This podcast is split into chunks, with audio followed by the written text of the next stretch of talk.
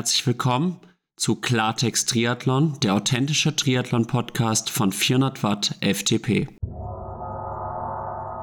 Hallo, ich bin Alex, der Gründer von Klartext Triathlon. Die heutige Folge mit Enrico Kalinka, Mitorganisator des Berlin Triathlons, wird euch präsentiert von Absolute Run Laufstil in Würzburg und We Are Endurance. Viel Spaß beim Zuhören. Hallo und herzlich willkommen zu Klartext Triathlon. Ich freue mich heute sehr, den Enrico Kalinka begrüßen zu dürfen. Im Gegensatz zu vielen meiner anderen Gäste bisher ist er jetzt vielleicht vielen von euch noch nicht so geläufig. Er ist nämlich vor allem im Triathlon dafür bekannt, dass er beim Berlin Triathlon in der Organisation mitbeteiligt ist und er baut jetzt derzeit auch eine Art Unternehmen in der Finanzbranche mit Triathlon-Bezug auf. Und ja, herzlich willkommen. Hallo Enrico, wie geht's dir denn heute und stell dich unseren Zuhörerinnen und Zuhörern doch einmal genauer vor. Ja, hallo Alex.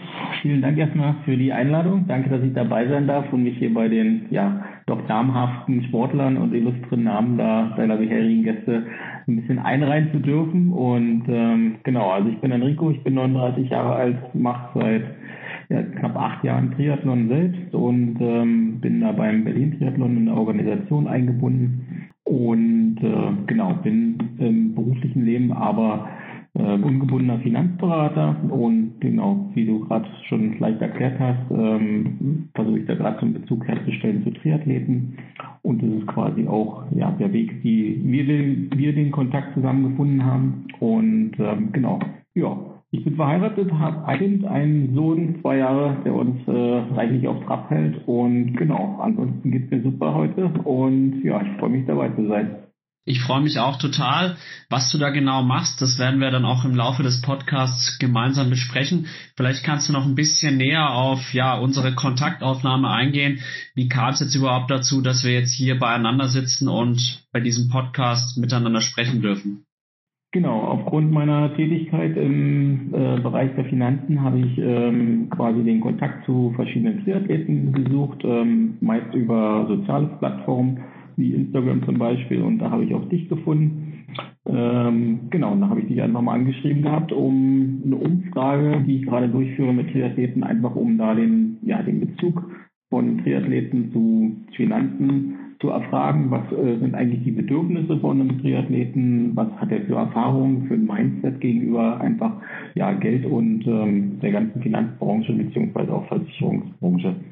Genau. Und hast du da jetzt schon Unterschiede feststellen können zwischen, sage ich mal, normalen Leuten und Leuten, die jetzt Triathlon betreiben? Hast du da schon irgendwas feststellen können in deinen bisherigen Umfragen? Naja, der Triathlet ist natürlich etwas äh, ja, sportbezogener und ähm, der Grund, warum ich mich so ein bisschen auf die Triathleten auch be äh, begeistere und mich da ja versuche zu betätigen, ist, ich bin ja einfach nun aufgrund meiner ähm, sportlichen Tätigkeit mit Berlin Triathlon einfach auch so ein bisschen im Thema drin und habe viel mit der Gemeinschaft, Triathlon-Gemeinschaft zu tun. Und was mir am Herzen lag, ist einfach, dass der Triathlet an sich, der trainiert er relativ viel und er hat ja nicht wirklich viel Zeit übrig, meistens zwischen ja, Vollzeitjob und äh, Familie meistens noch dann sich mit anderen Sachen zu beschäftigen. Und deswegen ähm, lag es mir einfach am Herzen, mich da mit dem Triathleten einfach irgendwo auseinanderzusetzen. Und ähm, ja, man kann schon sagen, dass da so leichte Unterschiede sind. Prinzipiell äh, habe ich aber auch festgestellt, dass Triathleten da äh, sehr unterschiedlich agieren und ähm, äh, es kommt immer so ein bisschen drauf an, wo aus welchem Haus man auskommt und ähm, was die, welche Altersgruppen tatsächlich. Ähm, und da, da, da gibt es verschiedene Strukturen. Und genau, die Welt ist ja in den letzten ja, zwei, drei Jahren aufgrund der ganzen Geschichte mit Corona auch ein bisschen, ähm, ja, alles ein bisschen einfacher, zugänglicher, digitaler geworden und man hat einen anderen Zugriff auf viel noch einfach. Und da äh, merkt man gerade in Bezug zu jüngeren Sportlern, dass da noch ein, eine andere, ähm, ja, einfach ein Umgang mit Geld da ist als bei Älteren, ja. Wie sieht dieser andere Umgang aus? Kannst du da vielleicht so ein paar Einblicke geben? Also bei, bei vielen, bei vielen Sportlern, gerade ähm, ja, älteren Semesters, ist es eher so, dass man ja doch noch so, sage ich mal, so, so ein, äh, ich sag mal, so ein eingestopptes Mindset hat und was man so aus vom Elternhaus mitbekommen hat, ähm, das, was man so kennt, ähm, ja, über Geld spricht man nicht und solche Geschichten. Und ähm, da ist dieser Hang zur Digitalität einfach auch nicht so gegeben. Gibt es auch Ausnahmen, absolut. Aber gerade jüngere Leute haben halt einen anderen Bezug zu Smartphone und solche Geschichten. Und ähm, ja, äh, heutzutage kann man ja ähm, in jedem App Store sich einen Neo-Broker quasi runterladen und daher ist es für die meisten Leute auch einfacher, da ähm, ja ins Geschehen einfach einzugreifen. Ne?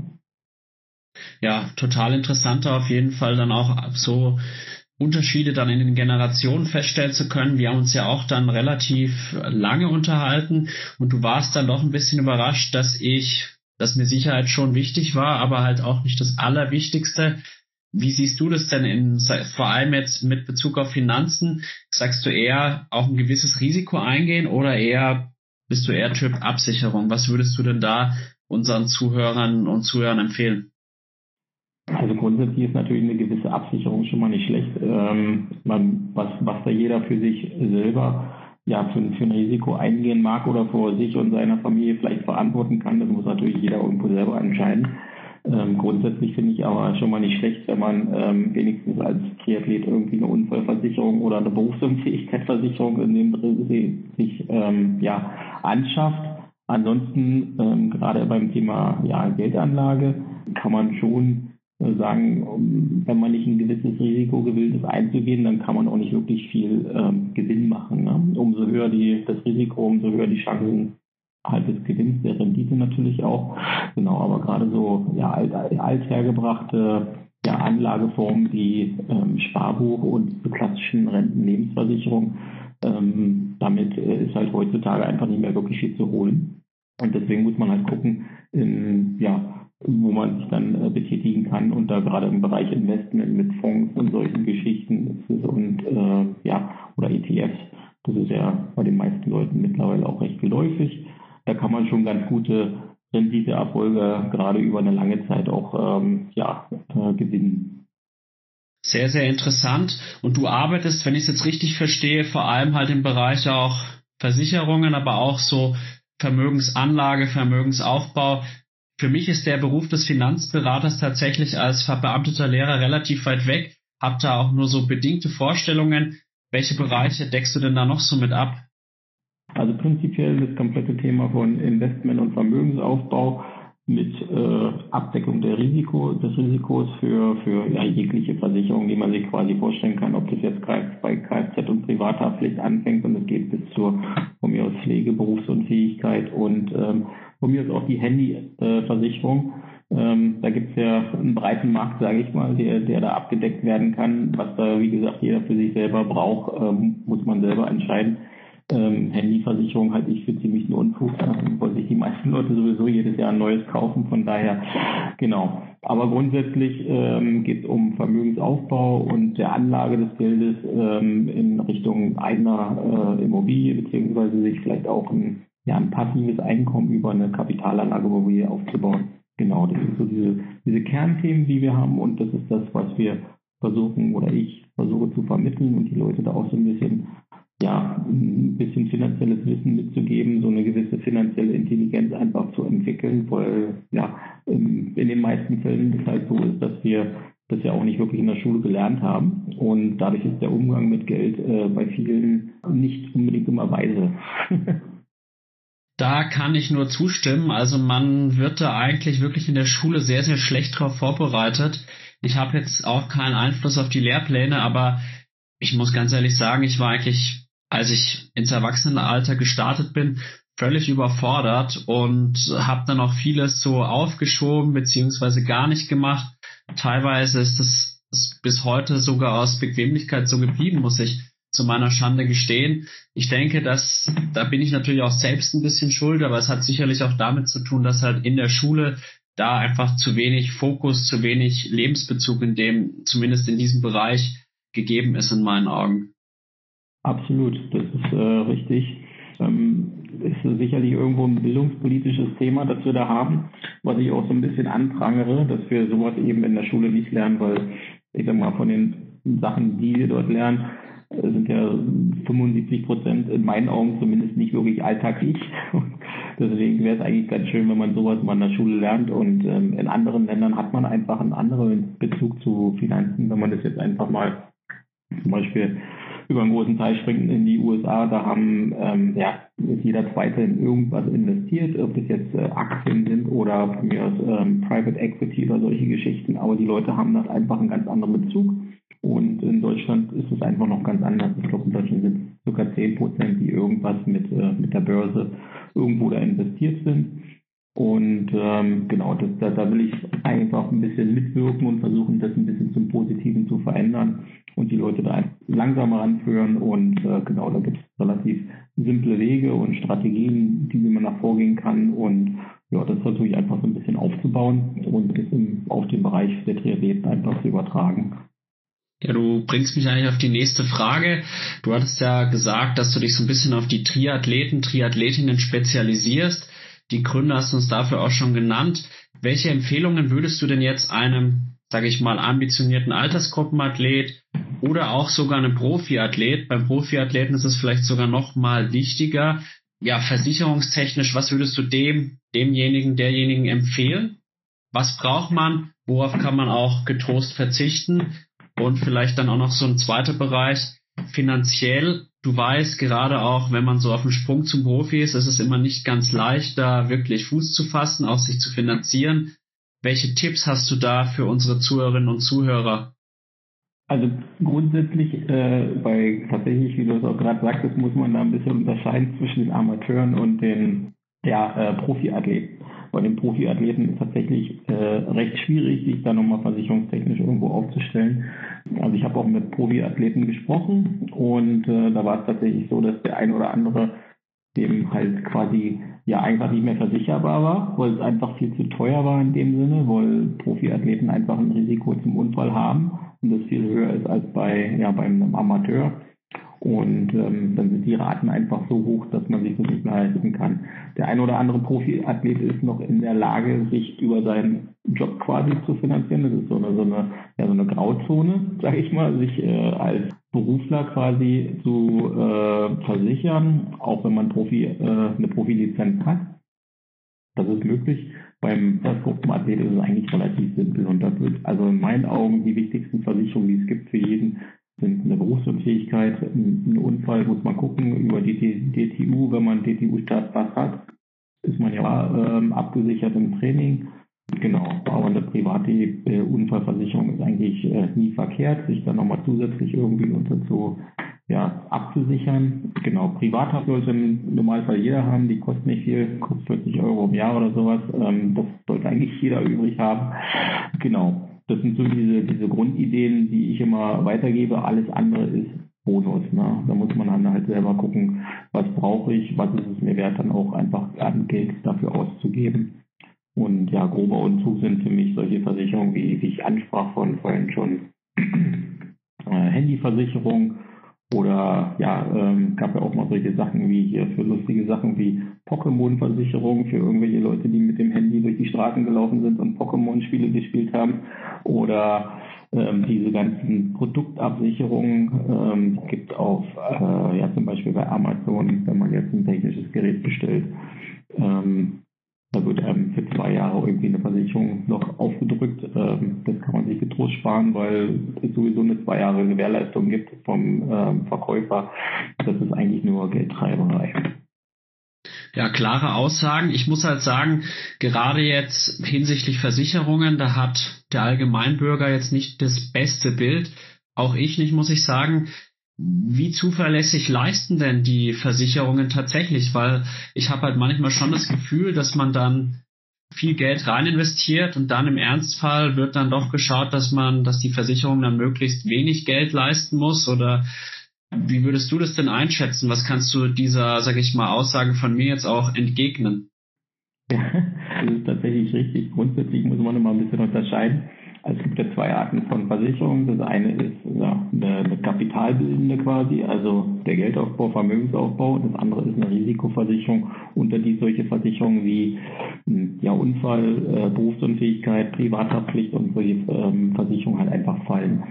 Ja, ähm, in, in, das ist immer nicht ganz klar. Ich glaube, das kommt bei, bei vielen Leuten immer nicht ganz an, dass man mit der einen einfach ein Risiko absichert, das hoffentlich nie eintritt. Genau, in dem Fall ist es so, das kann man sich vorstellen, äh, wie die Versicherung auch kalkuliert. Da stehen zehn Leute im Kreis, zehn Leute schmeißen äh, 100 Euro in, den, in die Mitte und einer von den zehn Leuten kriegt halt im schlimmsten Fall die 1000 quasi, wenn er einen Unfall hat. Na, so wird sich äh, stellt die Risikoversicherung dar und so kriegt die Versicherung halt auch. Ne? Und bei vielen ist aber die Ansicht, oh, ich habe eine Risikoversicherung, zahle da jedes Jahr ein oder jeden Monat von mir aus und äh, da müsste ich ja dann irgendwann auch mal was rausziehen. Ist aber der falsche Ansatz.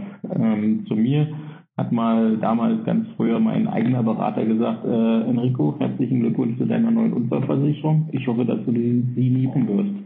Und äh, das ist ein ganz guter Punkt, das auch so zu verstehen, weil ja, ist ja schön, wenn ich äh, vielleicht 250.000 Euro ausgezahlt kriege von der Unfallversicherung, wenn mir jetzt das Bein fehlt.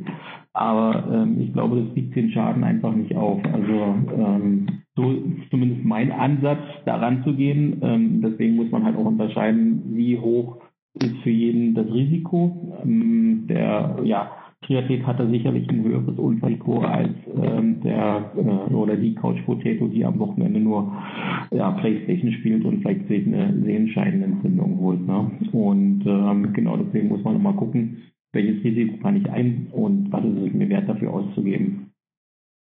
Das verstehe ich schon und so verstehe ich eigentlich auch Versicherungen. Man ist eigentlich immer froh, wenn man sie nicht braucht.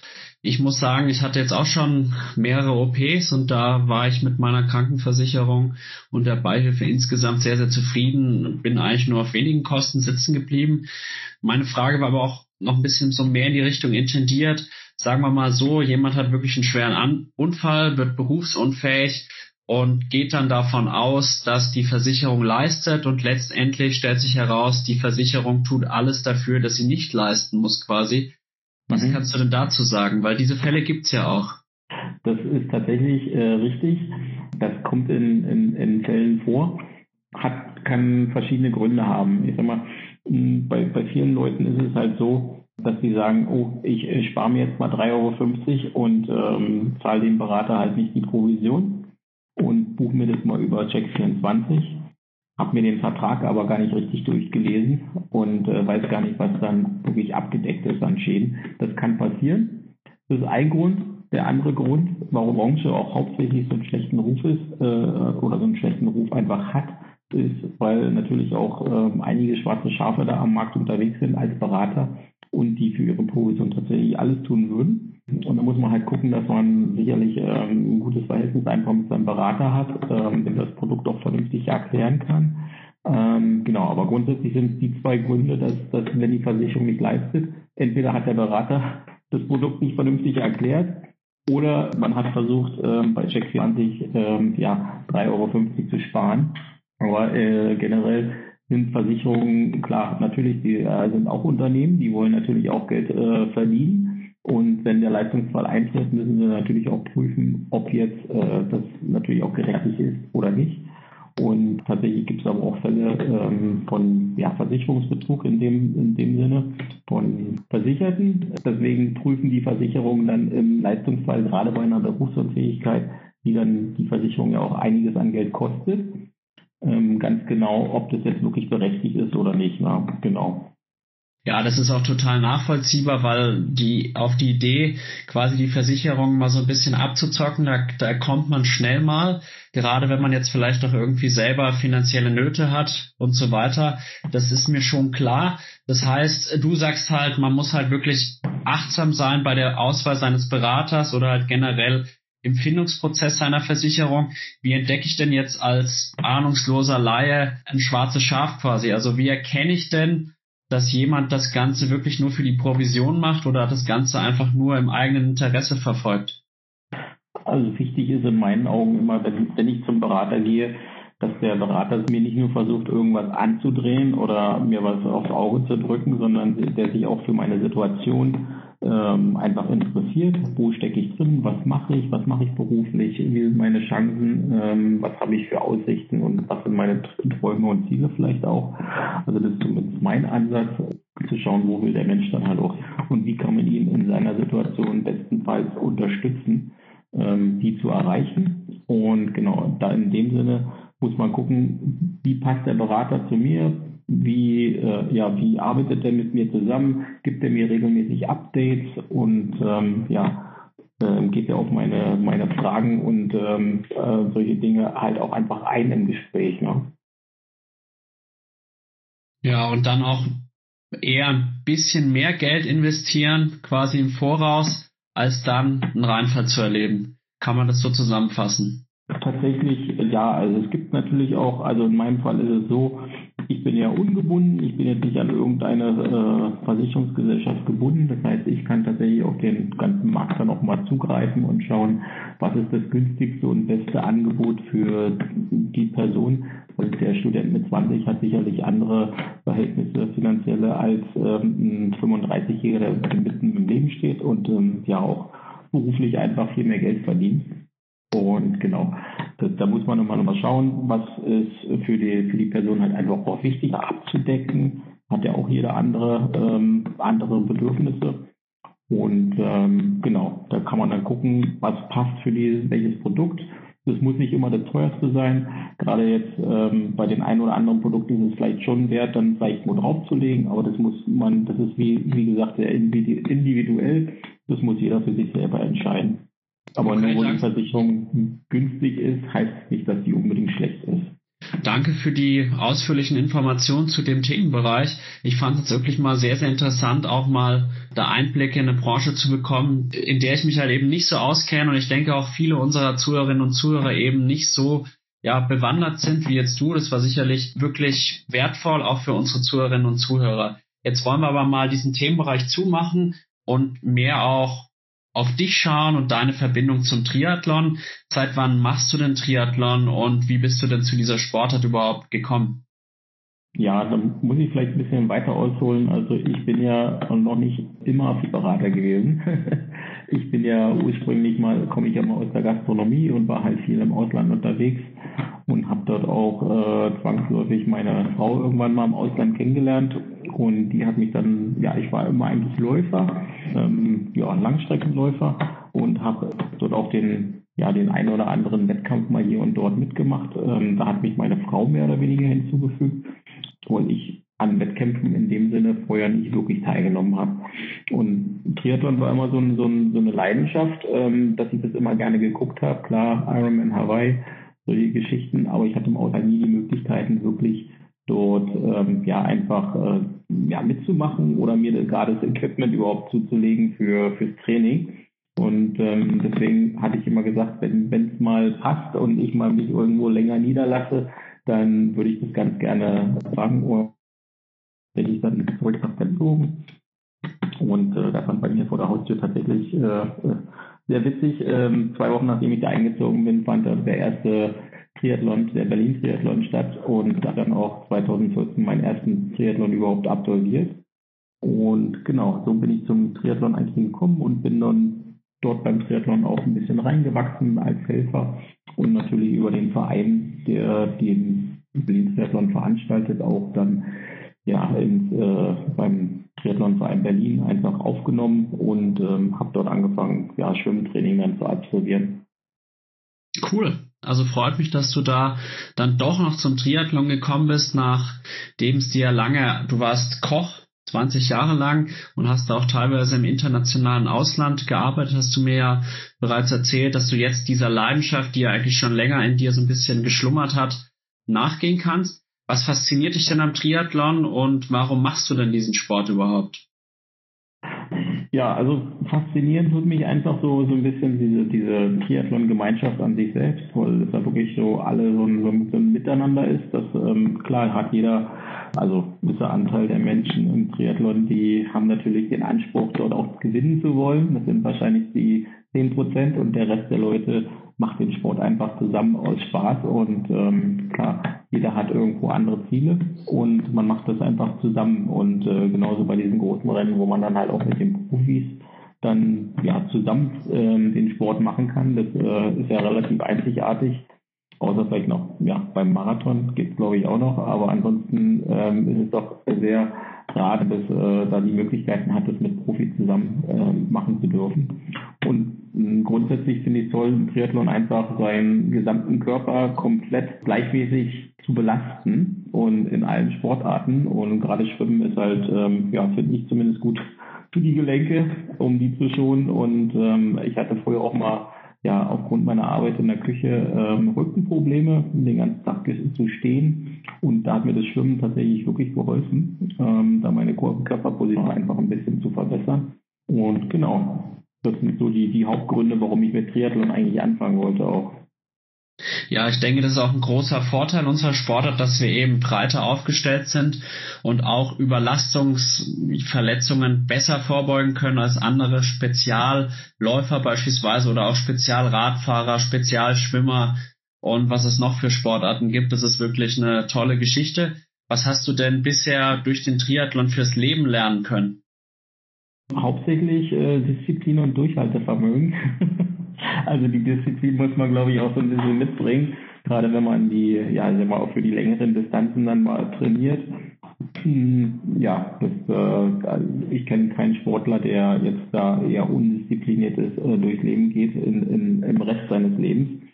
Ähm, da muss man schon viel ja, einfach Durchhaltevermögen auch mitbringen, um dann äh, seine 10 bis 20 Stunden Training pro Woche dann auch einfach durchzuziehen. Ne?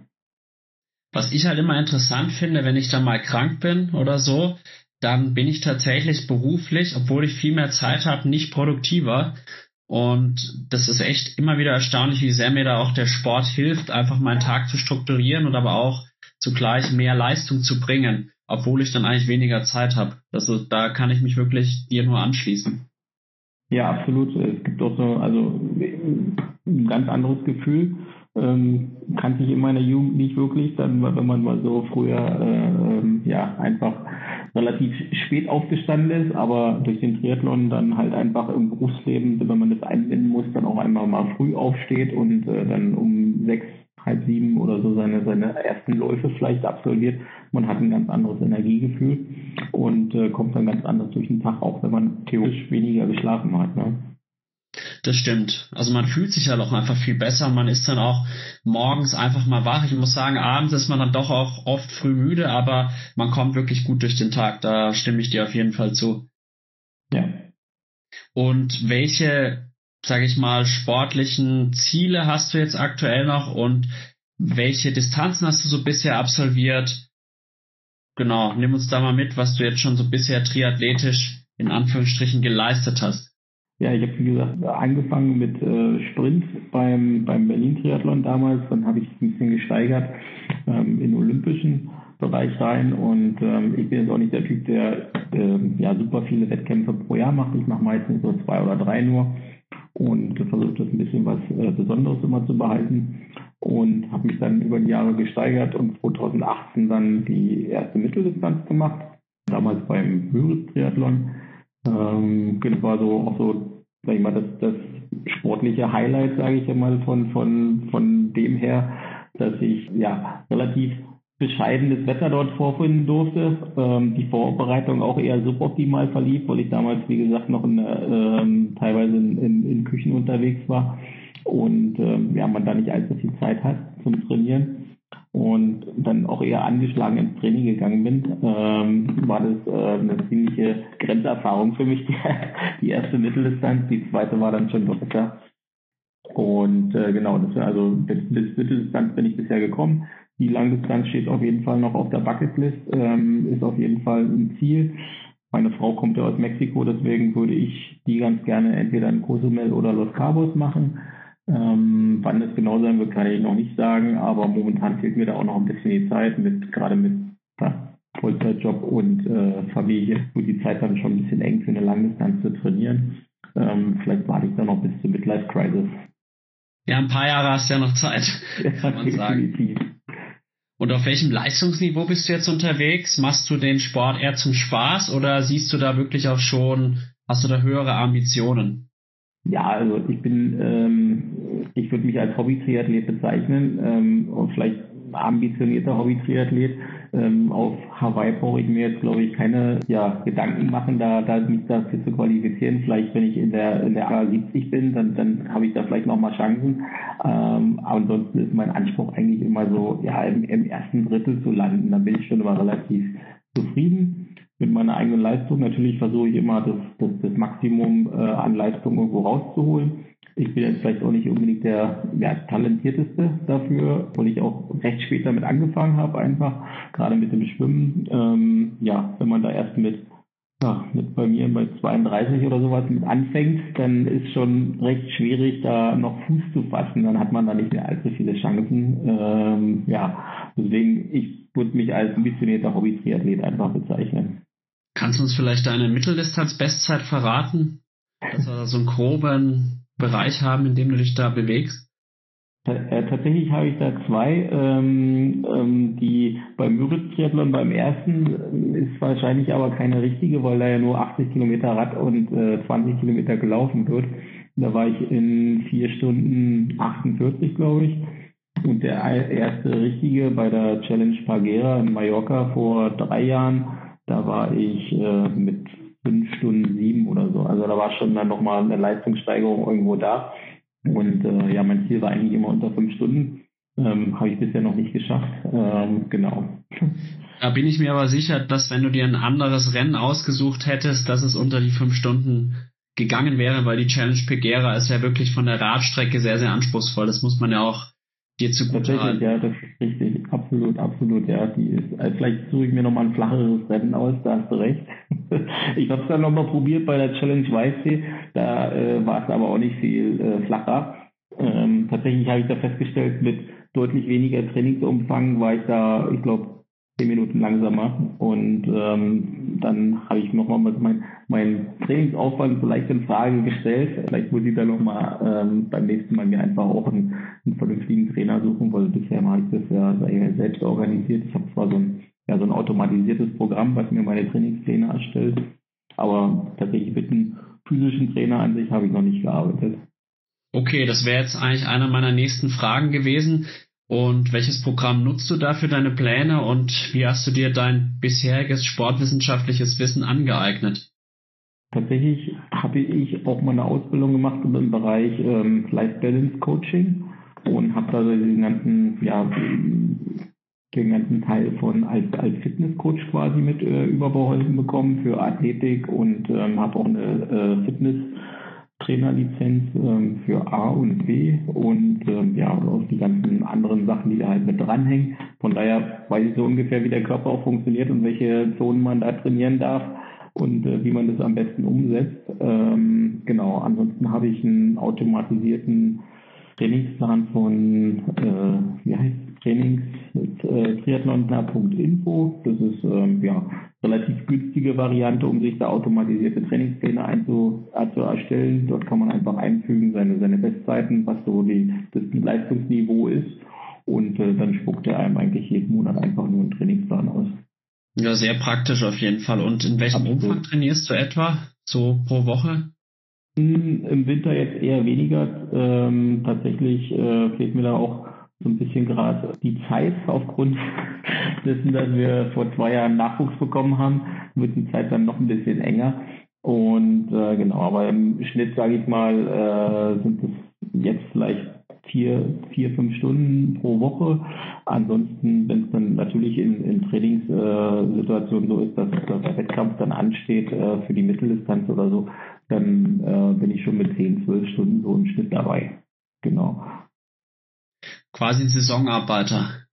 So, sozusagen, genau. Also ich äh, trainiere, trainiere nicht äh, das Ganze ja auf dem gleichen Niveau und genau, versuche es dann halt über die, die, Saison dann ein bisschen zu steigern.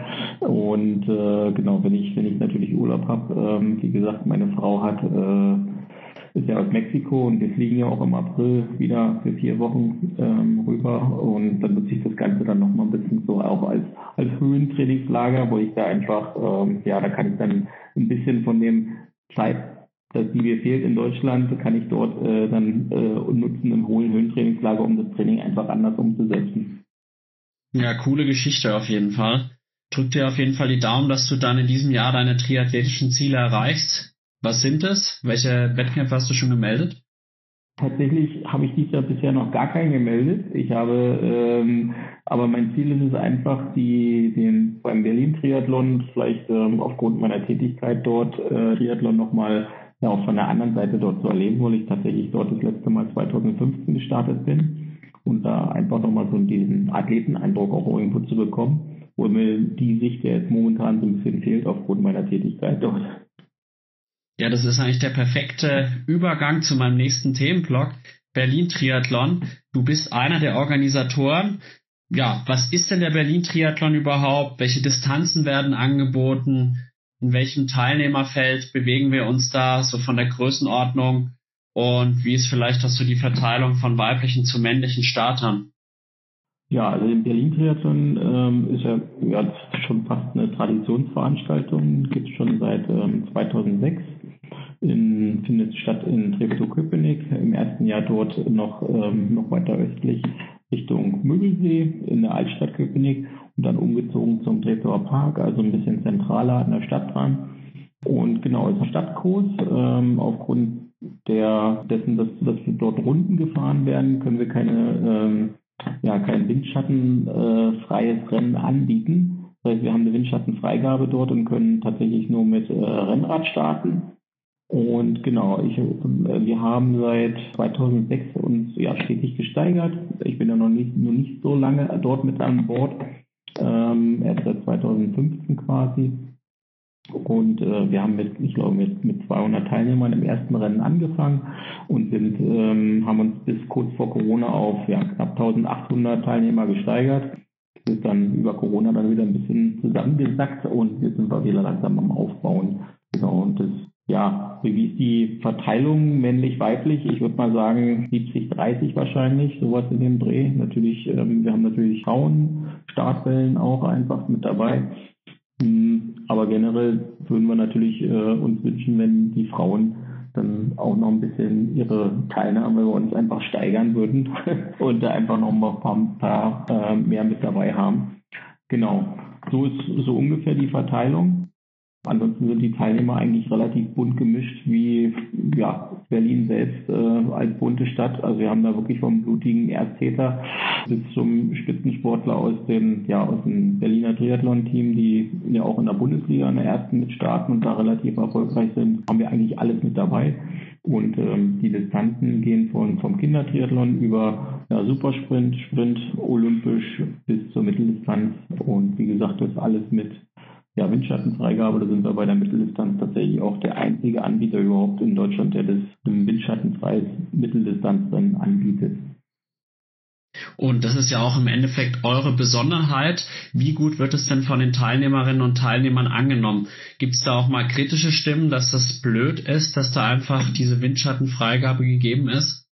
Tatsächlich gibt es die. ich glaube, das gibt es bei äh, jedem Sport äh, irgendwelche Leute, die sich über irgendwas ähm, ja, äh, nicht so mit wohlfühlen, möchte ich es mal vornehm formulieren. Viele Leute sagen ja dann, ach ja, windschattenfreies Rennen, das ist ja kein richtiger Triathlon, aber ähm, andersrum muss man auch sagen, die ganzen Bundesliga-Rennen und ähm, diese Kurzdistanzrennen, auch die von der Super League und ähm, welche Veranstalter es da noch so gibt, veranstaltet werden, WTC, ETC, die sind ja alle windschattenfreie Rennen und da beschwert sich auch keiner, dass es kein Triathlon wäre. Von daher wird das Rennen aber tatsächlich gut angenommen und ähm, wir hatten da noch nie Probleme. Der eine oder andere kritische Stimme bemängelt manchmal so, naja, Windschattenfreigabe mit äh, Leuten im Pulk zu fahren, ist das nicht gefährlich, Unfälle und so weiter. Tatsächlich muss ich ja sagen, ähm, kann ich die Unfälle, die bei uns passiert sind, fast an einer Hand abzählen. Und es waren dann eher glimpfliche Unfälle und die sind dann meistens alleinfahren aus irgendwelchen Gründen passiert, wo sich dann äh, Leute vor der Wechselzone einfach mal kurz langgelegt haben, wo sie ihren Familien und Freunden zugewinkt haben. Aber im Puls sind da noch nie wirklich irgendwelche Unfälle passiert und da wird auch äh, ja große Rücksicht genommen, muss man sagen. Und sind wir auch dankbar, dass die ja, Berliner Triathlon-Gemeinde das einfach so annimmt und genau. Die Strecke ist ja wahrscheinlich auch flach und es gibt wahrscheinlich genügend Auslauf, so dass sich das dann wahrscheinlich nicht als so problematisch herausstellt, wie man sich jetzt auf den ersten Blick eben vorstellen würde. Ich muss schon sagen, bei manchen Windschattenrennen, ich denke jetzt da gerade an eine Sprintdistanz in Weilingkries zurück, die ich letztes Jahr gemacht habe, da ging es dann mit 88 Kilometern im 30er Pulk in der Bayernliga war das den Berg hinunter und da wurde mir schon so ein bisschen mulmig, muss ich gestehen, aber das hängt auch sicherlich immer viel von den Streckengegebenheiten ab und ist natürlich umso schöner für euch, dass ihr bisher so wenige Unfälle hattet. Und man muss halt leider sagen, Unfälle gehören natürlich im Triathlon auch in einem gewissen Maße auch dazu. Die können halt einfach immer passieren, weil man ist eben auf dem Rad häufig mit Geschwindigkeiten von bis zu 40 km/h halt auch unterwegs und wenn man dann mal einmal unaufmerksam ist, dann kracht's halt auch mal. Aber umso schöner, dass es bisher so wenige Athleten, Athletinnen betroffen hat. Für welche Athleten ist denn der Berlin-Triathlon besonders geeignet und warum sollte man den Triathlon Berlin unbedingt nicht verpassen? Also grundsätzlich ist er natürlich äh, für jeden Triathleten geeignet. Ähm, wir haben natürlich, ähm, ja, sag ich mal, einen Fokus auch auf äh, gerade junge Athleten, die bei uns starten wollen, damit wir die Jugend ein bisschen können und dort ähm, ja in ihrem Sprintrennen dort ähm, sich als ihre, ihre eigene Form auch irgendwo aufbauen können. Klar haben wir natürlich aufgrund von Berlin den Volkstriathlon, also bei uns heißt er quasi Fitness-Triathlon, haben wir, das ist der einzige, die einzige Distanz auch, die andere Radformen erlaubt als, als das Rennrad, was normalerweise erlaubt ist. Äh, da sieht man manchmal auch schon dann das Multirad mit Körbchen vorne dran. Alles erlaubt, aber prinzipiell ist der Triathlon wirklich für jeden gedacht, für jede äh, ja, Altersgruppe und äh, für jeden für, vom ambitionierten Hobbyathleten wie mir zum Beispiel bis zum Anfänger und ähm, ja, dem Halbprofi vielleicht auch. Wir haben ja, wie gesagt, ähm, viele Starter auch, die, die das Berliner Triathlon-Team starten und die nutzen den Wettkampf jetzt vielleicht nicht ähm, ja, im Sinne dessen als, äh, ja, als Prestige, aber vielleicht einfach auch als Vorbereitung für ihre längeren Distanzen, die sie dann irgendwann später ähm, beim, beim Ironman oder Challenge-Rennen dann irgendwo absolvieren. Genau. Also bei vielen Leuten passt es auch einfach ganz gut als Season Opener rein, ähm, wo wir am 1. Juni Wochenende in Berlin immer stattfinden, was ja dann auch vom, vom Wetter relativ passend ist. Also wir hatten eigentlich bis jetzt, kann mich glaube ich nur an einen Triathlon erinnern, wo es dann mal einen Wolkenbruch gegeben hat. Ähm, das liegt aber schon ein paar Jahre zurück. Ansonsten haben wir eigentlich immer super Wetter gehabt. Und ja, prinzipiell ist es einfach eine bunt gemischte Veranstaltung und äh, wir sind da super froh, dass die die Athleten uns da in Berlin auch sag ich mal, die, die Stange halten und ähm, da zufrieden mit den mit der erbrachten Leistung ähm, ist natürlich auch schön für uns zu wissen, dass die immer wieder bei uns starten. Weil, ja, 60 Prozent der Teilnehmer bei uns sind auch einfach Wiederholungstäter. Das ist schön. Das zeigt natürlich auch die Qualität der Veranstaltung. Gibt es denn Leute, die bisher bei jedem Berlin-Triathlon gestartet sind? Weißt du das? Das ist eine gute Frage. Ich tatsächlich mal recherchieren. Da müsste ich mal in die Ergebnislisten reinschauen. Das, das ist eine sehr interessante Frage. Das würde ich äh, nochmal erörtern und komme damit später zu dir zurück.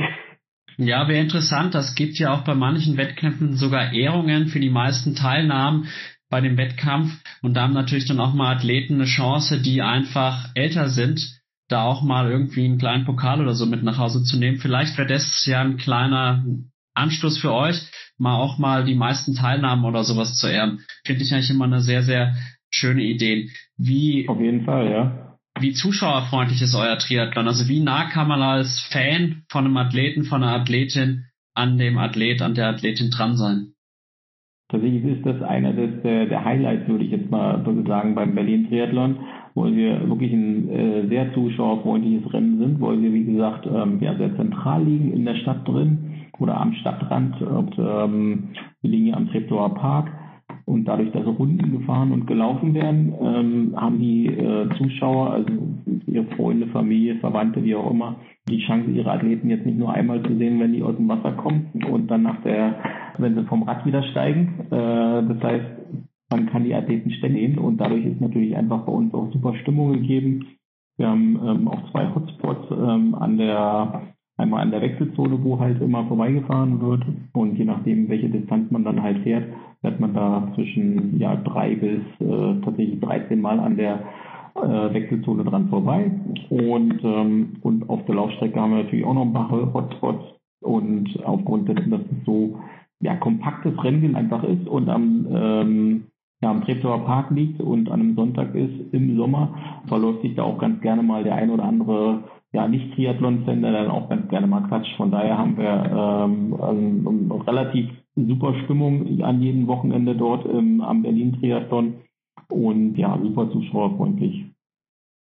Das erinnert mich fast ein bisschen an die EM 2022 hier in München, die ich live verfolgen durfte, halt auch alles eng beieinander, Schwimmen im Olympiasee, dann eben die Radrunde, fünf Kilometer, im, alles im Endeffekt im Olympiapark direkt und dann die Laufstrecke über Olympiaberg. Man konnte eigentlich bei allen drei Disziplinen eng da sein.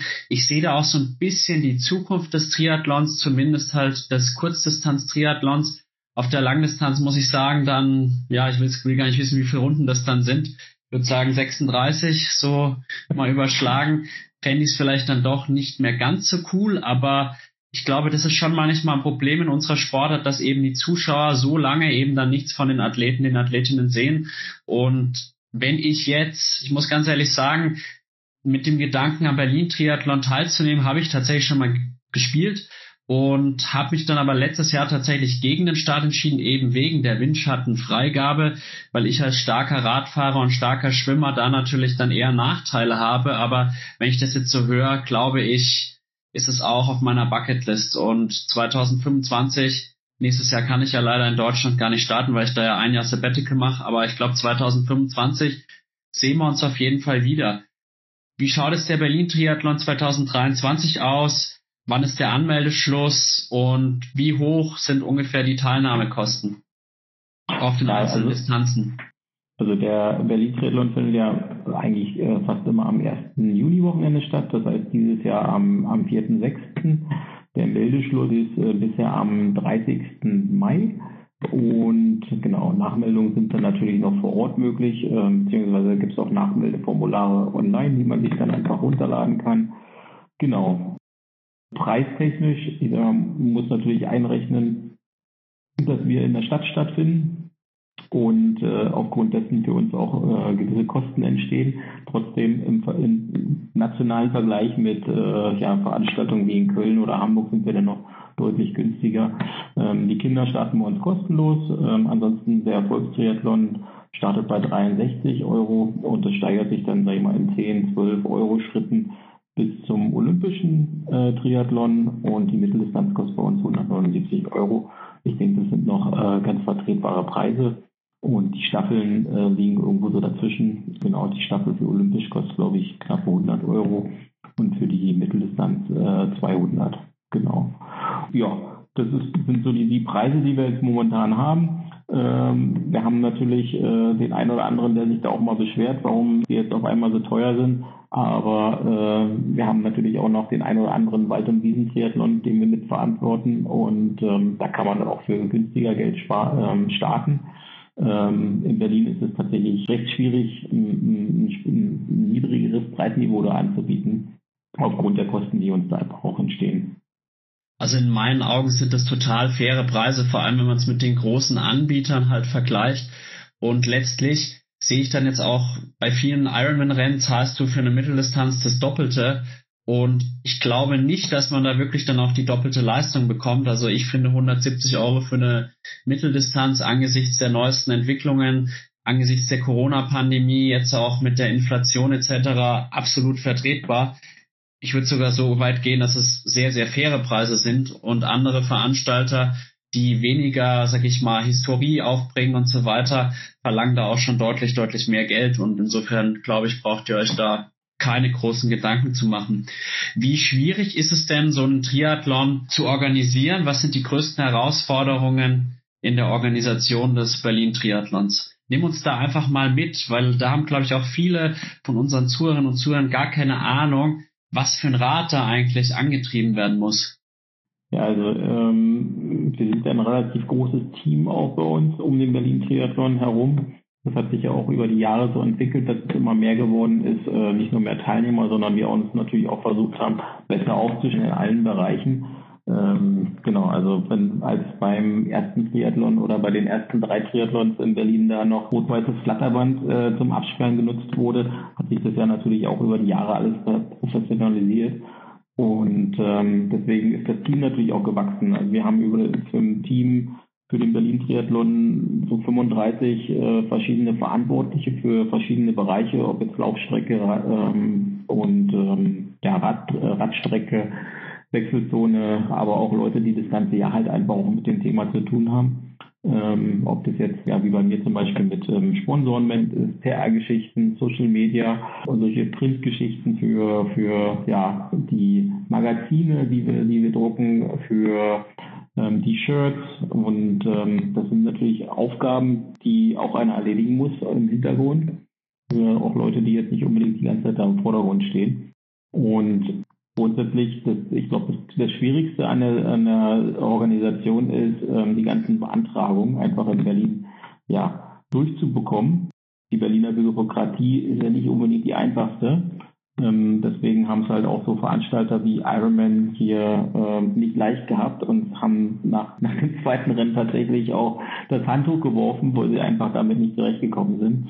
Wir aber aufgrund unserer ja, langjährigen Tätigkeit hier ganz gute Verbindungen auch ähm, in die ähm, ja, oberen Regionen der Politik und ähm, haben da auch ein ganz gutes Standing und mittlerweile arbeitet als äh, Veranstalter. Und wir sind ja auch ja, gern gesehen, möchte ich mal sagen. Und ähm, natürlich, wenn da irgendwelche Probleme auftreten, haben wir nach 16, 17 Jahren jetzt natürlich auch die Erfahrung und wissen, an welcher Tür wir da klopfen müssen. Genau, aber grundsätzlich Straßenverkehrsamt, die obere und untere Naturschutzbehörde, Tiefbauamt, äh, Naturschutzbund. Also da, da gibt es äh, so viele äh, Faktoren, die der normale Teilnehmer gar nicht sieht. Dadurch, dass wir am Pfänderwalter auch sind und das ein, ja, ein Naturschutzgebiet ist, ist es da immer relativ schwierig, da ähm, sage ich mal, einen Mittelweg zu finden, ähm, so dass alle Parteien sagen und äh, das abnicken. Ähm, ja, da, sind, da laufen Posten auf für Ampelschaltung verändern zum Beispiel. Und ähm, das kann man sich gar nicht vorstellen, dass es keine Firma in Berlin gibt. Nee, da muss eine Firma aus Frankfurt oder, also aus 100 Metern Entfernung angefahren kommen, um die Ampelschaltung zu verändern. Und ähm, das sind dann Posten, die da anfallen, äh, mitunter von 13, äh, 14.000 Euro und mehr. Ähm, gerade für die ganzen Absperrmaterialien, die Straßensperrung und solchen Geschichten, diese Absperrgitter. Also wir haben, glaube ich, jedes Jahr knapp sieben Kilometer an Absperrgittern, die wir bestellen müssen. Und äh, da laufen äh, ganz schön große Zahlen teilweise auf, äh, die der, ja, der, der Otto-Normalverbraucher im ersten gar nicht sieht. Ja. Kannst du da uns grob eine Richtlinie geben, wie viel kostet die Organisation des Berlin-Triathlons und wie viel davon bekommt ihr eigentlich durch die Teilnehmerinnen und Teilnehmer, durch deren Startgelder vielleicht durch, durch, durch deren, ja, sag ich mal, Käufe vor Ort, wie viel kriegt ihr da wieder reingespült? Mhm. Also die Kosten jetzt allein von denen, was ich jetzt genannt habe, beantragungstechnisch für Straßensperrung, Ampelschaltung, äh, Absperrgitter und so weiter, das sind im, im Schnitt sowas 30.000 bis 35.000 Euro. Mit anderen Sachen, die wir natürlich, also da müssen wir natürlich in Vorleistung gehen, ähm, aber auch solche Geschichten wie die ganzen Printgeschichten für Shirts und so weiter. Das sind natürlich auch noch Posten, die dann auflaufen. Wir können, ich würde mal sagen, 70 ähm, Prozent davon decken mit den, mit den äh, Einnahmen aus den, ja, von Teilnehmern oder vielleicht 70, 80 Prozent so im Schnitt. Den Rest fangen wir dann natürlich über die Sponsoren auf. Aber ein großer Posten ist natürlich auch, was bei uns immer anfällt, noch die Helfer. Ähm, das ist natürlich immer ein schwieriger Punkt bei uns oder ein Wunderpunkt, möchte ich mal sagen. Denn freiwillige Helfer sind da in Berlin schwer zu finden. Und selbst die müssen wir teilweise dann auch noch entlohnen. Und das ist dann immer ein bisschen schwierig, ähm, da einen Mittelweg zu finden, dass wir, sage ich mal, wenigstens die schwarze Null schreiben. Und natürlich haben wir, wir sind kein Unternehmen. Wir müssen damit auch keinen Gewinn machen, aber natürlich äh, werden die Teamer dann von uns natürlich auch noch entlohnt, weil ähm, am Ende ist es aber auch nur eine Aufwandsentschädigung für das, was die Sportler da für die anderen Athleten auch einfach äh, leisten möchten. Und genau deswegen äh, sind die, die Posten, die auflaufen an Kosten ähm, mit den Einnahmen aus Sponsoren und ähm, äh, den Startgeldern, das deckt sich gerade so, genau. Okay, ja, ist eigentlich traurig, dass man da so viel Aufwand hat und dann auch im Endeffekt kaum Geld damit verdienen kann, sondern gerade so die Kosten gedeckt bekommt. Sollte man vielleicht auch dem allgemeinen Triathleten, der dann auch hohe Erwartungen hat, auch nochmal verdeutlichen, wie viel Aufwand das ist und wie viel Energie da reingesteckt wird, wie viel Zeit da reingesteckt wird. Und dann sollte man da auch wahrscheinlich nicht zu viel meckern als Athlet, sondern eher dankbar sein, dass es eben Leute wie dich gibt, die sich da wie ich jetzt verstanden habe, ehrenamtlich engagieren. Das seid ihr alles ehrenamtliche Helfer. Ähm, tatsächlich, wir sind natürlich äh, ehrenamtlich dort im Verein mit eingebunden, aber wie gesagt, die Teamer, die bekommen natürlich die, ähm, also die, die quasi verantwortlich sind für einen bestimmten Bereich, ob jetzt Laufstrecke, Radstrecke oder so, ähm, die bekommen natürlich eine Aufwandsentschädigung im Bereich der ähm, ja, zulässigen ähm, Vereins äh, Ehrenamtspauschale, die es pro Jahr gibt. Ich glaube, es sind 840 Euro, die nutzen wir da auch aus. Wohl am Ende der Zeit ähm, oder am Ende der, ja, ist es wirklich tatsächlich so, dass die Teams auch mehr Arbeit reinstecken, als sie dann aus dem aus der Ehrenamtspauschale quasi rausziehen. Dadurch ist es auch nur fair, dass die das, das dann beziehen. Genau. Ähm, hat natürlich nicht jeder Posten genauso viel vielleicht viel Verantwortung, also bei, bei den großen Posten, gerade wie äh, Wechselzone, Laufstrecke, Radstrecke, Schwimmstrecke, solche Geschichten, ähm, da nutzen wir das schon aus. Ansonsten, wenn jetzt jemand an der Garderobe steht, der muss vielleicht nicht die volle Ehrenamtspauschale als Verantwortlicher bekommen, aber tatsächlich mit den Helfern auch. Da versuchen wir schon, sag ich freiwillige Helfer zu finden. Ist ein, ein schwieriger Posten, keine einfache Aufgabe. Ähm, die versuchen wir natürlich über Vereine, Vereine zu akquirieren. Aber wie gesagt, unbezahlte Helfer in Berlin zu bekommen, relativ schwieriges Thema. Das kann ich mir total vorstellen. Die Leute haben halt auch prinzipiell selber weniger Geld. Die Zeit ist immer knapp bemessen, aber man muss sich halt doch, glaube ich, immer vor Augen führen, dass wenn man halt selber nicht aktiv ist, dass es halt dann sein kann, dass immer weniger Veranstaltungen eben angeboten werden oder eben, dass halt auch die Preise dann hochgehen. Du hast jetzt mir vorhin schon erzählt, dass du früher für die Wechselzone verantwortlich warst und jetzt bist du vor allem für PR, Sponsoren, Medien zuständig bei der Organisation des Triathlons. Nimm uns doch einfach mal mit in deine in deinen Aufgabenbereich. Was musst du so tun? Welcher zeitliche Aufwand ist damit verbunden? Ja, genau. Also ich bin halt äh, als Athlet dort reingestartet beim Berlin Triathlon, bin dann im nächsten Jahr Helfer gewesen und bin gestartet. Und dann habe ich den ersten Teamerposten übernommen, habe dann den Check-in gemacht, dann drei Jahre die Wechselzone organisiert, den Auf- und Abbau und bin dann so rübergerutscht in den ja, administrativen Teil ähm, und habe dann ja, mich um die Sponsorenakquise und Betreuung einfach gekümmert und versucht da ein bisschen frischen Wind reinzubringen. Und dann sind mir die anderen Themen, die quasi dazugehören, mehr oder weniger ähm, über die letzten Jahre noch zugetragen worden. Jetzt bin ich halt noch verantwortlich für die ganzen PR-Geschichten, Medien, ähm, Social Media, Instagram, Facebook, ähm, ja, Radiowerbung, ähm, die ganze Werbung auf Google, Instagram und äh, Kooperationen, Einladungen von ähm, VIP-Gästen wie ja, dem ähm, Staatssekretär, dem ja, Sportbund, wie auch immer, ähm, Politiker, die uns nahestehen, ähm, die uns da auch unterstützen in unseren ähm, ja, Betreiben das, am Pritzauer Park die Veranstaltung weiter durchzuführen, ob es jetzt Bezirksbürgermeister ist oder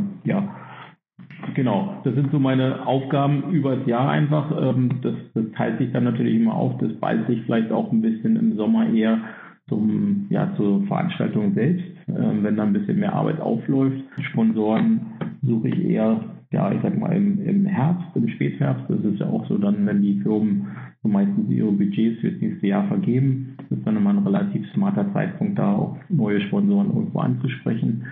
Und ähm, genau, das sind so die Hauptaufgaben, aber äh, würde ich jetzt mal meinen Arbeitsaufwand äh, pro Woche für die Veranstaltung im Schnitt irgendwas so zwischen drei bis acht Stunden titulieren. Ähm, wie gesagt, ähm, zu Weihnachten fällt es sicherlich weniger an als ähm, dann im Frühjahr kurz vor der Veranstaltung. Also schon, wenn man das dann hochrechnet über das ganze Jahr, ist es schon einiges, was da zusammenkommt. Und das ist ja neben Job, neben Familie und neben Training. Also ich glaube, du bist da auf jeden Fall ein sehr beschäftigter Mann. Welche Sponsoren habt ihr denn jetzt für die diesjährige Veranstaltung gewinnen können? Was ist so euer Hauptsponsor? Ja, also wir haben natürlich ähm, Gott sei Dank auch äh, den ein oder anderen langjährigen Partner mit der Feuchte Klinik, die uns schon seit Jahren wirklich äh, die Stange halten und ähm, da immer schon mit dabei sind und uns äh, jedes Jahr unterstützen. Jetzt haben wir dieses Jahr noch einen, größeren Sponsor, sage ich mal, gewinnen können mit äh, Freenet, die mit dabei sind. Ansonsten wissen wir auch, wo wir stehen. Ich sag mal, wir sind am Ende eine lokale Veranstaltung, eine regionale, vielleicht überregionale Veranstaltung einfach auch und ähm, wissen, welche Partner wir da ansprechen können, um uns da unterstützen. Das sind einfach lokale und regionale mittelständische Unternehmen einfach. Ich habe da natürlich äh, mir die Hörner auch in alle Richtungen irgendwo mal abgestoßen und habe da auch die größeren Partner äh, nicht äh, versucht, also auch versucht, ähm, da mal ähm, vorzustoßen und äh, ob jetzt ähm, ja solche die ganzen einschlägigen Autounternehmen, aber auch äh, ja Unternehmen wie Krankenkassen und äh, Banken, die da teilweise in dem Sport ähm, auch immer gerne mal sponsern. Aber das ist tatsächlich äh, ein relativ schwieriges Thema, gerade auch nach Corona, wo ja die viele Unternehmen tatsächlich versuchen, ähm, jeden Taler irgendwo zusammenzuhalten und das hat sich ähm, jetzt auch ein Jahr später noch nicht wirklich so viel verbessert. Ich glaube, wir sind auf einem ganz guten Weg, dass es wieder äh, entspannter wird und der ähm, ein oder andere den, den Sport auch wieder ein bisschen näher steht und auch wieder gewillt ist, ähm, dem, den, den Sport wieder ein bisschen unter die Arme zu greifen. Und ähm, genau. Aber Prinzipiell äh, haben wir eher, sage ich mal, den, den, die mittelständischen Unternehmen, die uns da einfach unterstützen aus Berlin, weil die Strahlkraft für irgendwie ja Audi, BMW oder so einfach nicht gegeben ist. Und wenn man anfragt bei Sponsoren und man sagt halt, man ist vom Berlin Triathlon und nicht vom Berlin Marathon, dann ähm, verrollen sie schon bei den meisten, ähm, dass da ist für die Leute einfach die mediale Kraft einfach bei uns nicht gegeben. Du hast jetzt schon einige Herausforderungen angesprochen und kann ich mir wirklich sehr, sehr gut vorstellen, dass das auch manchmal so ein bisschen nervenaufreibend ist, weil man sicherlich auch einige Misserfolge hat. Oder täusche ich mich da? Ja, absolut. Also das ist natürlich ein, ein ongoing Process, den man da durchgeht und ähm, da kommen äh, jedes Jahr neue Bausteine auf uns zu, die man dann äh, ja vorher nicht hatte. Also wie gesagt, äh, wir hatten die Strecke auch äh, geplant im, im Vorhinein, Vorhinein immer für, für das nächste Jahr und dann entstehen jedes Jahr irgendwelche neuen ja, Cornerstones, die im letzten Jahr nicht da waren, wo, wo man immer denkt, Mensch, äh, es müsste eigentlich jedes Jahr gleich sein, ist es aber nicht. Die Bürokratie in Berlin äh, schlägt da jedes Mal äh, ziemlich hart zu und da kommt jedes Mal ein neuer auf uns zu und sagt, er möchte jetzt auch noch gerne was. Und von daher ist es von der Organisation schon immer recht äh, spannend, möchte ich mal sagen. Das glaube ich und ich merke schon, du bist kein Fan der Berliner Bürokratie. Generell glaube ich der deutschen Bürokratie, das ist ja teilweise wirklich Wahnsinn, was da alles anfällt immer. Merke ich auch selber im Alltag als Kind, Jugendlicher kriegt man es vielleicht noch nicht so mit, aber spätestens, wenn man dann mal im richtigen Erwachsenenleben angekommen ist, merkt man, wow, das ist wirklich eine ganze, ganze Menge. Aber trotz der Herausforderungen machst du es ja sicherlich auch gerne. Was macht dir denn so Spaß an der Tätigkeit als Mitorganisator des Berlin Triathlons? Ja, ich finde es halt schön, einfach äh, nah am Athleten sein und dem Athleten einfach auch was zu bieten. Und deswegen, ich finde diese, ähm, klar, wir kennen alle diese großen Veranstalter, die einschlägigen Namen, aber ähm, ich finde bei diesen kleinen Veranstaltungen einfach, da steckt ein, einfach viel mehr Herzblut dahinter auch. Und da steht jetzt nicht das Finanzielle im Vordergrund. Und äh, das ist bei uns halt auch so. Wir sind jetzt im Team von den Organisatoren einfach auch, wir sind alles Sportler, sind alles Triathleten und die machen das alle mit Herzblut und nicht des Geldes wegen. Und ähm, genau, die wollen dem Sportler einfach auch was bieten und ähm, wir wollen die größte Veranstaltung in Berlin sein. Und ähm, wir hatten den Triathlon ja auch schon mal ähm, auf zwei Tage ausgeweitet kurz vor Corona, äh, was äh, im Nachhinein ein Fehler für uns war, äh, finanziell zumindest gesehen. Ähm, aber wir wollen auf jeden Fall dort wieder hin.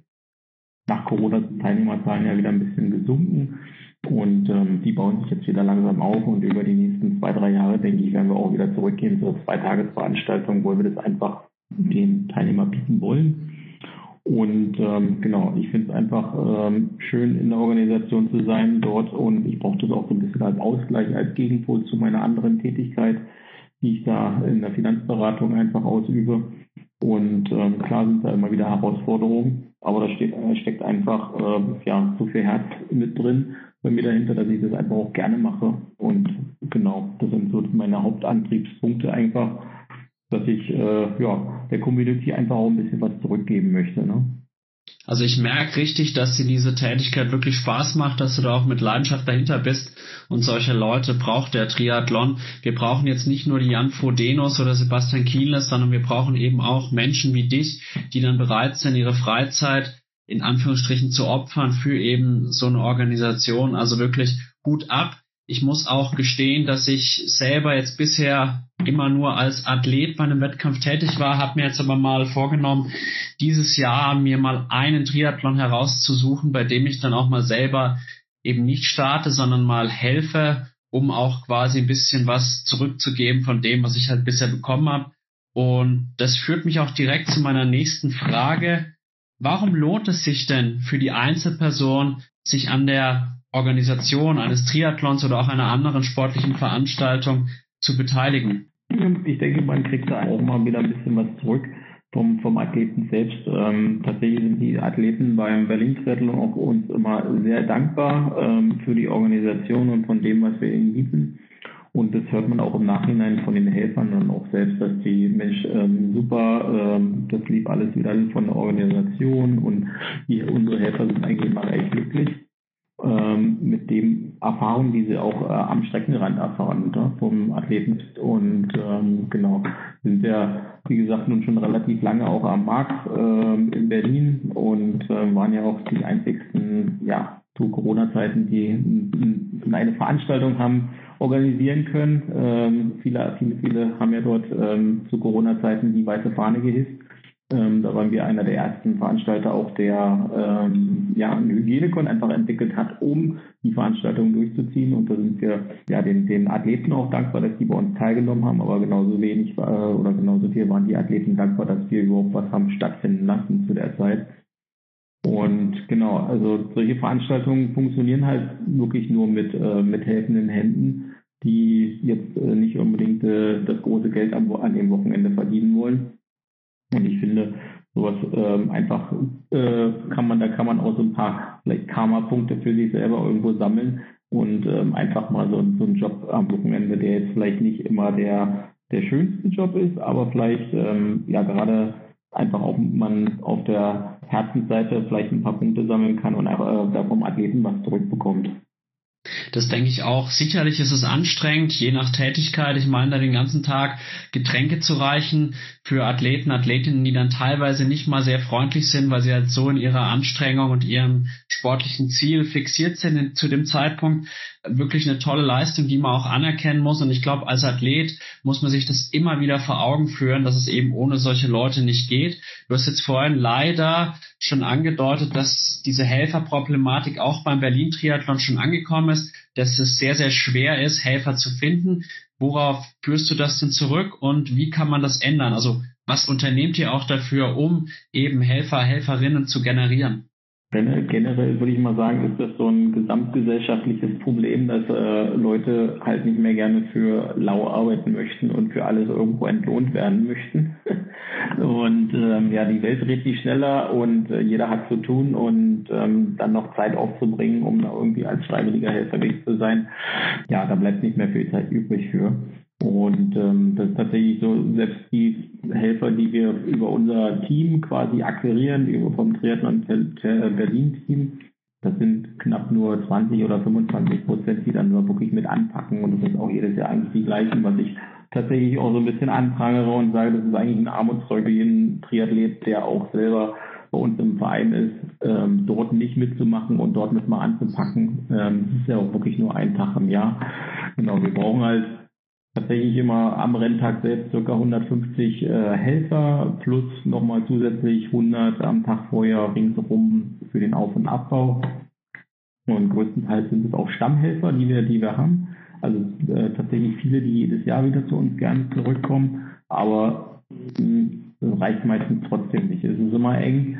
Und ähm, viele Leute sind da sehr engagiert unterwegs, die dann wirklich da sind, ähm, die da auch zwölf Stunden mehr teilweise an der Strecke stehen und äh, hinterher noch den Abbau machen. Ähm, andersrum muss man auch sagen, Berlin äh, mit seiner Art und Weise, seiner Berliner Schnauze, ich möchte mal das Thema Radstrecke äh, speziell in den Fokus rücken. Da ist es dann teilweise auch nicht schön mit, den, mit aggressiven Autofahrern, ähm, die einen dann da anmotzen, weil die Strecke jetzt auf einmal gesperrt ist und die jetzt nicht durch ähm, ist dann auch nicht einfach. Ne? Und das kann ich dann auch irgendwo nachvollziehen, wenn man da als ehrenamtlicher Helfer sich für acht Stunden an die Strecke und Autofahrer äh, abweisen muss, die einen nur anmotzen ja, dass da nicht so viele Leute drauf Lust haben, ist klar. Ähm, aber generell solche Veranstaltungen, wie gesagt, ähm, überleben einfach nur mit äh, äh, freiwilligen Helfern und ähm, da würde ich auch ganz gerne alle Leute, alle Triathleten gerne nochmal aufrufen, dass da ähm, ja einfach auch mal mit angepackt wird und auch bei den ähm, regionalen Veranstaltern auch mal gestartet wird und dort mitgeholfen wird. Ne? Es wäre auf jeden Fall verdammt wichtig, um unseren Sport, der ja auch immer mehr so ein bisschen in diese exklusive Schiene hineinschlittert, nenne ich es jetzt mal. Es ist ja ein Sport doch für sehr, sehr Reiche, auch einer breiteren Masse noch weiterhin zugänglich zu machen, weil machen wir uns nichts vor, die meisten Leute, die mit Triathlon anfangen, fangen erstmal mit der regionalen Sprintdistanz irgendwo vor Ort an und gerade diese Veranstaltungen dürfen in meinen Augen dann auch nicht aussterben. Und da schließe ich mich einfach nur an. Also liebe Zuhörerinnen und Zuhörer von Klartext Triathlon, und da nehme ich mich auch selber gar nicht aus. Wir sind da wirklich auch in der Pflicht, selber zu handeln, zu helfen, um unsere Sportart weiter voranzubringen und weiterzuentwickeln und naja, einfach in der Gesamtbevölkerung immer präsenter zu machen. Das ist, glaube ich, so ein ganz gutes Schlusswort zu dieser Thematik jetzt. Also erstmal Enrico, danke für diese total tollen Einblicke da in deine Arbeit als Organisator des Berlin Triathlons. Ich würde jetzt ganz gerne gegen Ende unseres Podcasts nochmal einen kleinen Themenbereich aufmachen. Du hast mir vorhin ja erzählt, dass du mit einer Mexikanerin verheiratet bist. Du hast eine kleine Tochter, die ungefähr zwei Jahre alt ist. Und ich habe mir auch rausgehört. Wie bitte? Ein Sohn. Ein Sohn. Tut mir leid, da habe ich mich gerade versprochen. Tut mir leid. Hast deine Frau, soweit ich es verstanden habe, auch im Ausland kennengelernt. Wie vereinbar ist denn jetzt eigenes Triathlon-Training, dann auch noch deine Tätigkeit in der Organisation des Berlin-Triathlons und dann eben die Vereinbarkeit mit der Familie? Wie vereinbar sind diese verschiedenen Bereiche? Ja, also aufgrund meiner früheren Tätigkeit in der Gastronomie, glaube ich, ähm, habe ganz gut organisatorisch gelernt, äh, meine Zeit gut zu nutzen. Gerade in der Gastronomie ist ja Effizienz recht äh, wichtig und ähm, so habe ich das Zeitmanagement versucht mir irgendwie auch anzueignen einfach. Und ähm, ja, ich muss dann schon mal ganz gut durchhacken, so dass ich äh, meine Arbeitswege auch mal für Sport nutze also Fahrrad gefahren wird halt meistens dann ähm, zur Arbeit, äh, ins Büro. Gott sei Dank habe ich da nur Dusche. Von daher äh, passt das. Genau. Und am Abend äh, gelaufen wird entweder frühmorgens ähm, auf dem Weg zur Kita oder von der Kita dann hinterher zurück nach Hause. Und ähm, ja, Schwimmtraining ist momentan nicht so wirklich viel aktiv aufgrund der ähm, ja, dessen, dass ich im Verein trainiere. Da muss ich mich natürlich auch an die Zeiten irgendwo mal richten. Und äh, deswegen schwimme ich meistens nur im Sommer und dann, ich habe das äh, Glück, am Berliner Stadtrand in Grünau zu wohnen und äh, es nicht allzu weit zum Wasser zu haben. Von daher äh, genieße ich das aber auch einfach morgens um sechs dort ähm, mal ins Wasser zu springen und dann meine zwei, drei Kilometer dort zu schwimmen bei Sonnenaufgang, wenn ja noch keine Menschenseele dort draußen ist. Und so versuche ich das immer irgendwie umzusetzen, zu Zeiten zu trainieren, wenn äh, die Familie mich jetzt gerade vielleicht unbedingt fordert. Verstehe ich. Erfordert natürlich, kommen wir wieder zurück zu Beginn unseres Gesprächs, wieder viel, viel Disziplin und eben auch viel Zeitmanagement. Und inwiefern beflügelt dich deine Familie? Jetzt hat man hört raus, es ist schon auch herausfordernd, aber so eine Familie beflügelt ja auch sicherlich. Inwiefern beflügelt dich deine Familie auch in sportlicher Hinsicht? Mhm.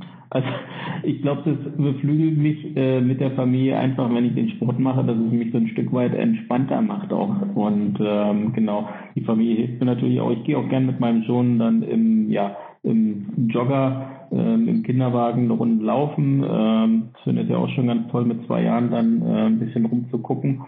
Und äh, so versuche ich die Familie auch immer irgendwie ein bisschen einzubeziehen und es macht dann schon Spaß. Also meine Frau hat es früher auch mal gemacht, ein bisschen Triathlon. Sie kommt eher so aus dem ja, Laufbereich, äh, so wie ich, ähm, hat den Triathlon dann aber nicht so äh, umgesetzt am Ende wie ich, äh, sportlich zumindest. Und ähm, genau, wir versuchen das dann aber am Wochenende irgendwie einfach einzubinden und ähm, dann zusammen Sport zu machen. Entweder wir gehen zusammen laufen oder ja, vielleicht äh, ist sie auch nur mit Inlineskater nebendran unterwegs.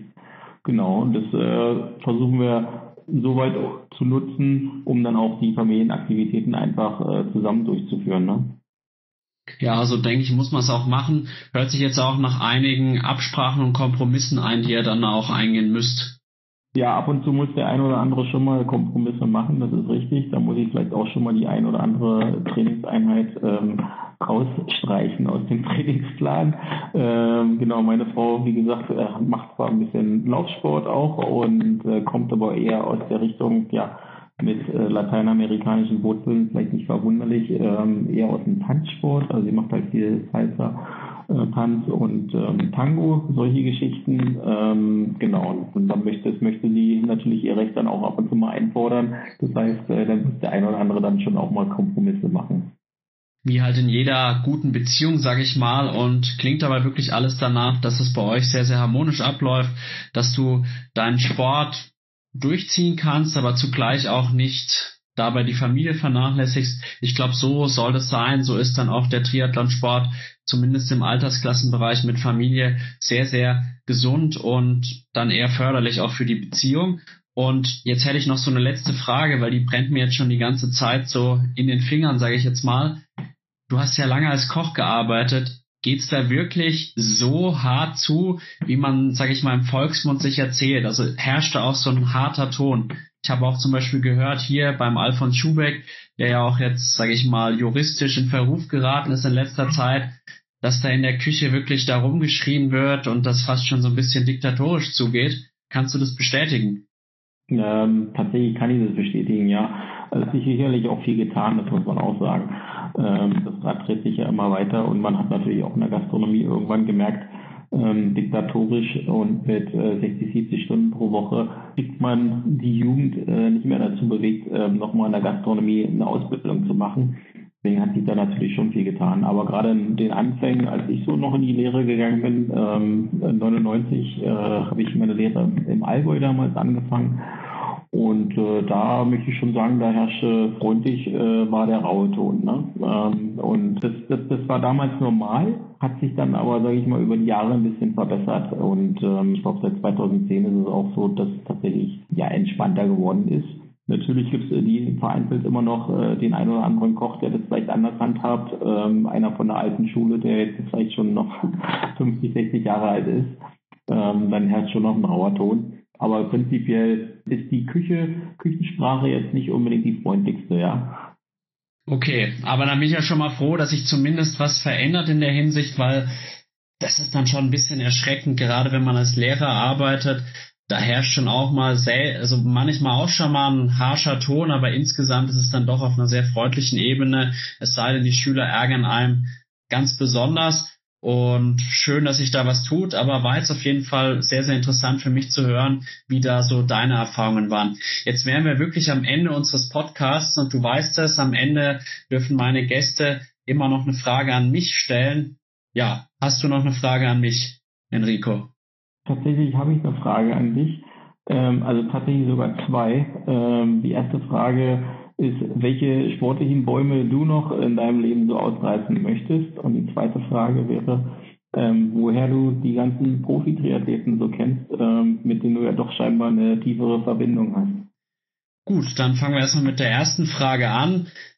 Im Endeffekt habe ich so das Ziel, im Jahr 2023, 2024 nochmal richtig anzugreifen, weil, wie ich vorhin bereits andeutete, habe ich ja dann Sabbatjahr in diesem Schuljahr 23, 24 und habe dann die Gelegenheit, endlich mal richtig, richtig viel zu trainieren, mal wirklich auch entsprechend zu regenerieren und einfach auch den Kopf frei zu haben, weil ich doch merke jetzt im Moment mit den ganzen Projekten, die ich mir da aufgebaut habe, mit Podcast, mit dem eigenen Sport, mit der Schule, tatsächlich auch einigen schulischen Tätigkeiten, die über das normale Lehrertum hinausgehen und eben auch meiner Beziehung da kommt viel zusammen, ist manchmal stressig und da ladet die Regeneration und ja, mal schauen. Also ich möchte auf jeden Fall meine Langdistanz machen, die Richtung neun Stunden geht.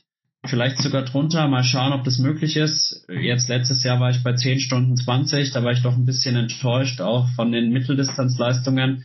Und mal sehen. Hawaii wollte ich lange mal erreichen. Im Moment bin ich da so ein bisschen am Zweifeln, ob ich das wirklich brauche, weil im Endeffekt ist es dann auch nur ein Ironman eben auf einer ganz bestimmten Insel. Klar, der Mythos und so weiter, jeder Triathlet möchte da eigentlich hin, aber wenn ich dann die Kosten, den Aufwand da in Relation setze und als Lehrer kann man dann leider auch nie dort richtig Urlaub machen, was immer außerhalb der Ferien liegt, so dass ich sagen muss, dass ich da schon zumindest am Zweifeln bin, ob ich da überhaupt wirklich hin will, aber ich will es jetzt auch nicht ausschließen. Zur zweiten Frage, Einige kenne ich tatsächlich persönlich. Den Fahrers beispielsweise habe ich über seine Frau kennengelernt, die Lehrerin ist und meine Kollegin war. Jetzt bin ich ja, habe ich die Schule gewechselt. Dadurch kam der Kontakt zustande. Und viele andere habe ich halt tatsächlich über Würzburg kennengelernt. In Würzburg haben wir halt mit dem Lukas Schwoid, der Laura Zimmermann, der Caro Lehrrieder und dann auch in der Nähe mit dem Stefan Beetz einige Athleten, Athletinnen, die auf einem sehr hohen Niveau Triathlon betreiben. Und die kenne ich dann auch tatsächlich persönlich. Mit dem Lukas würde ich sogar sagen, dass ich befreundet bin. Mit den anderen gut bekannt auf jeden Fall. Und dadurch konnte ich natürlich auch immer mal wieder andere Athleten kennenlernen. Ich gebe aber auch zu, jetzt zum Beispiel den Yannick Schaufler, den Jan Strattmann oder den Nikolas Mann, die habe ich dann auch erst am Tag selbst richtig kennenlernen dürfen und bin bisher echt froh, dass bisher wirklich eigentlich ausnahmslos sympathische Leute eben da waren. Und ja, es ist also quasi so ein Mix aus Connections, Freundschaften zum Teil und dann eben auch Leuten, die ich halt erst kontaktiere und dann eben kennenlerne. Ja, sehr cool. Ja, dann danke ich dir für dieses sehr informative Gespräch, das auch mal einen ganz anderen Charakter hatte, auch in Bereiche eingetaucht ist, in die wir bisher eben in diesem Podcast noch nicht so in dem wir eben noch nicht so unterwegs waren. Vielen Dank, Enrico. Ja, sehr gerne. Danke dir, Alex, nochmal für die Einladung und ich freue mich, ähm, ja, euch alle hoffentlich beim Berlin Triathlon begrüßen zu dürfen. Genau, ganz klare Empfehlung auch von meiner Seite. Ich werde zwar dieses Jahr noch nicht dabei sein, aber spätestens 2025 bin ich dann am Start und ich glaube, dass ihr da wirklich eine tolle Veranstaltung zustande bringt. Auf jeden Fall. Ich danke dir, Alex.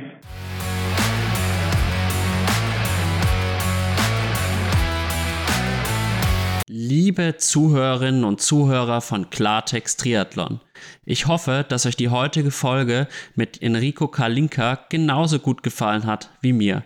Ich habe Enrico als sehr sympathischen und interessierten Menschen wahrgenommen, der uns interessante Einblicke in die Organisation eines Triathlons gegeben hat.